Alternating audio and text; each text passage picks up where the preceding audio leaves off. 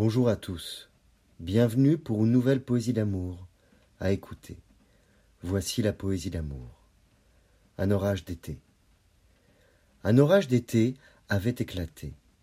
La violence des éclairs avait frappé. D'électricité notre hymen moins solidaire. Sans le savoir, nous avions changé d'air. Les cordes de pluie avaient inondé. Notre cœur ralenti, partiellement desséché. Les rideaux d'eau ne pouvaient féconder les terres de nos amours trop craquelées.